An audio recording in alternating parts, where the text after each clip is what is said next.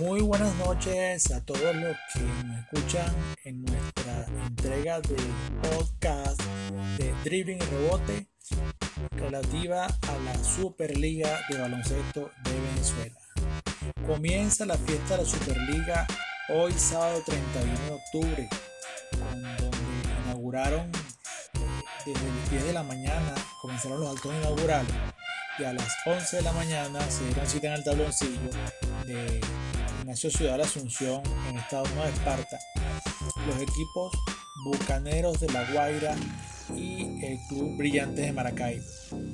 Comenzó el partido con mucha paridad.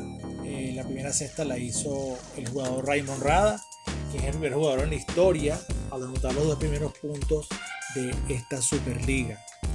Se estableció una racha 9 a 0, donde el equipo Brillantes de Maracaibo eh, se plantea como una sorpresa.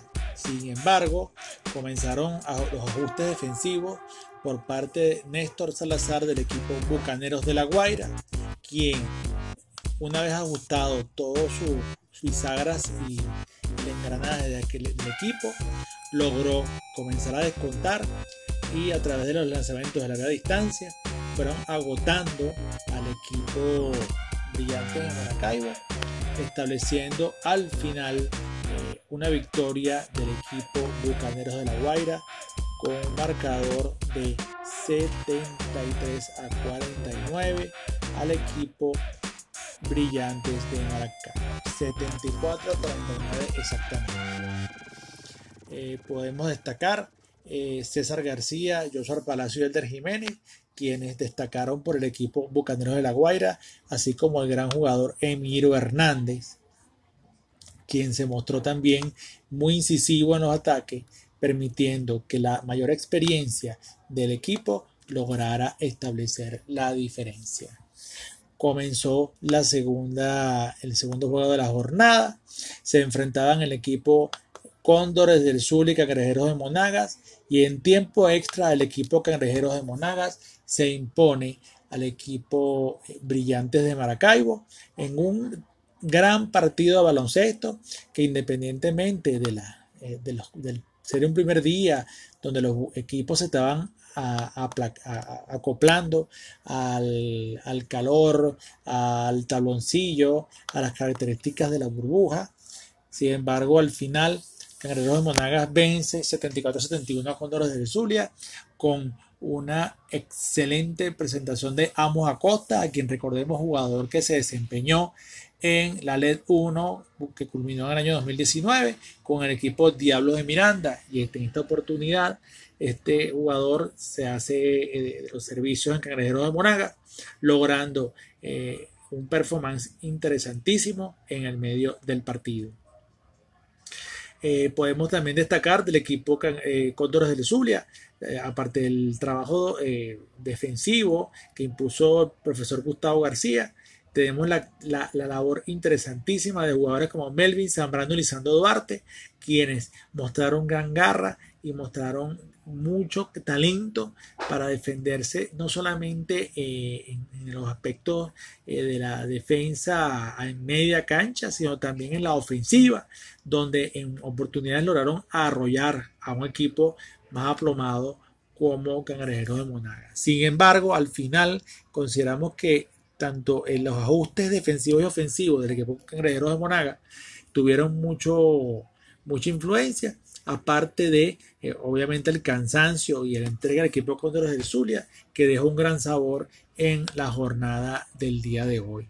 En verdad, eh, felicitamos a estos equipos por su gran presentación, que dejó la expectativa abierta para eh, enfrentar a los equipos Guayqueríes de Margarita contra el equipo Diablos de Miranda.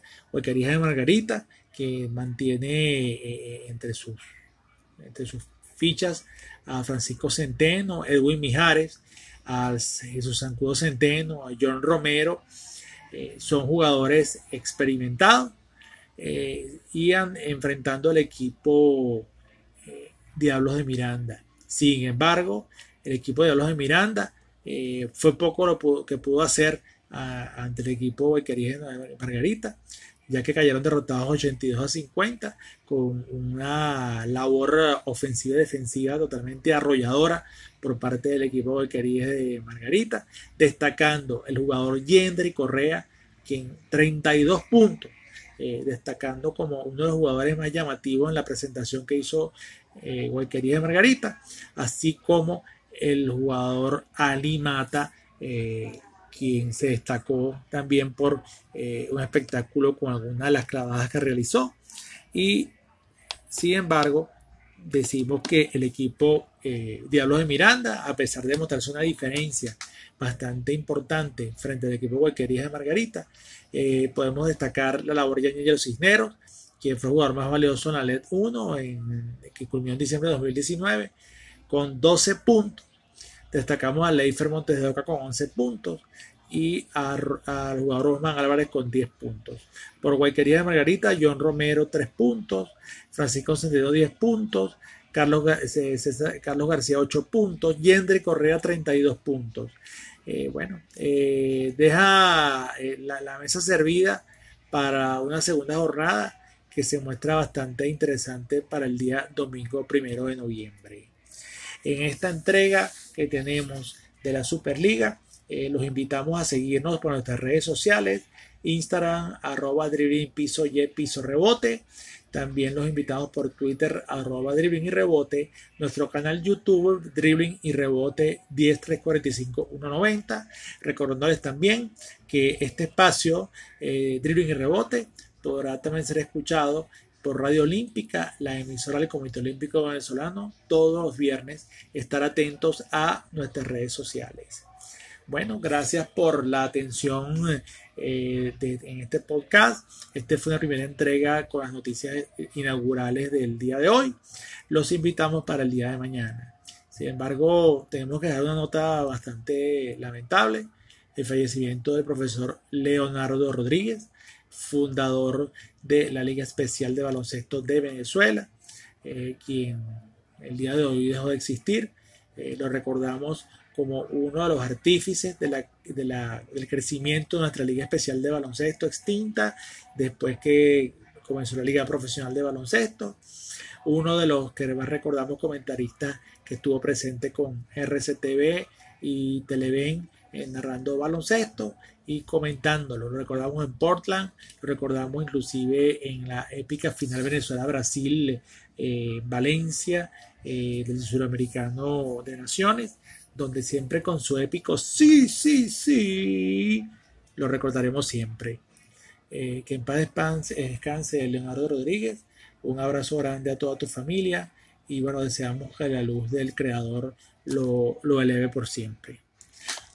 Nos escuchamos, nos miramos, nos encontramos en nuestra próxima entrega.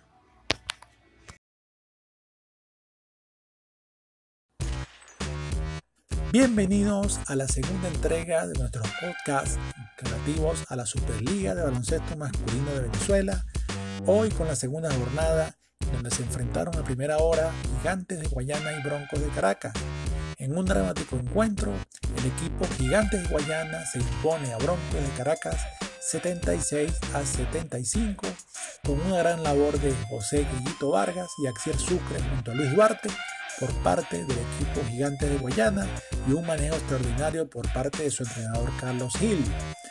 Por parte de Broncos de Caracas, con un manejo por parte de su entrenador Manuel Berroterán y comandados con la ofensiva y defensiva ganas de Garly Soho, el equipo bronco de Caracas estuvo a punto de llevarse el triunfo. Sin embargo, al final, un poco el trabajo físico, el esfuerzo de todo el partido, permitió que el Bronco de Caracas, aún recuperando tres ofensivas al final, no le dio tiempo suficiente para derrotar a Gigantes de Guayana. Destacamos por parte del equipo Gigantes de Guayana José Grillito Vargas con 13 puntos, Axier Sucre 16 puntos, Fernando Lucena 7 puntos, Luis Duarte 14 puntos y Miguel Bolívar 12 puntos. Por parte de Broncos de Caracas, Junior Martínez 11 puntos, Garly Sojo 23 puntos, Alex Murillo 8 puntos y el jugador Reimer Machado con 12 puntos. Llegamos al segundo partido de la jornada donde se enfrentaban los equipos Spartans de Caracas y Centauros de Portuguesa. Centauros de Portuguesa, eh, comandados por Ever Bayona y Luis Betelmí y jugador José Materán, quienes eh, en un gran partido, el cual llegó a tiempo extra, no les dio eh, el tiempo ni la energía suficiente para poder derrotar al equipo Spartan, Spartans, quien tuvo a un Pedro Chourio, jugador de todo el mundo de Carabobo, eh, quien está jugando con Spartan en este momento, a través de lanzamientos de larga distancia y su trabajo defensivo, lograron imponerse a un bravo equipo Centauros de Portuguesa.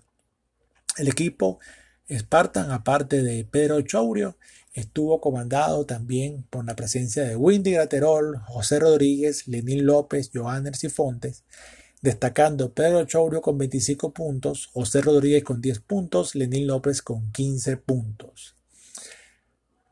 Llegaron a tiempo extra, sin embargo, el equipo Spartans se impuso al final para batir a Centauros, venciéndolos 77 a 72.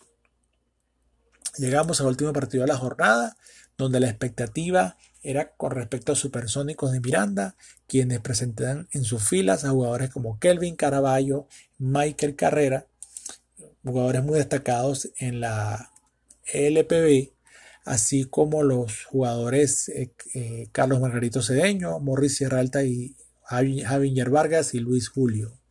En un partido que comenzó bastante parejo, el primer parcial eh, lo dominó el equipo eh, oriental de Ahora de Anzuategui con marcador de 15 a 11. Sin embargo, poco a poco el esfuerzo físico fue afectando un poco al equipo de goleadores, logrando después aparecer ya en el segundo tiempo Michael Carrera, quien con lanzamientos de larga distancia comenzó a estirar la brecha, logrando al final entonces que con jugadas espectaculares de Kelvin Caraballo, así como de el jugador Michael Carrera, logró imponerse 71 a 55 al equipo Gladiadores de Anzuategui.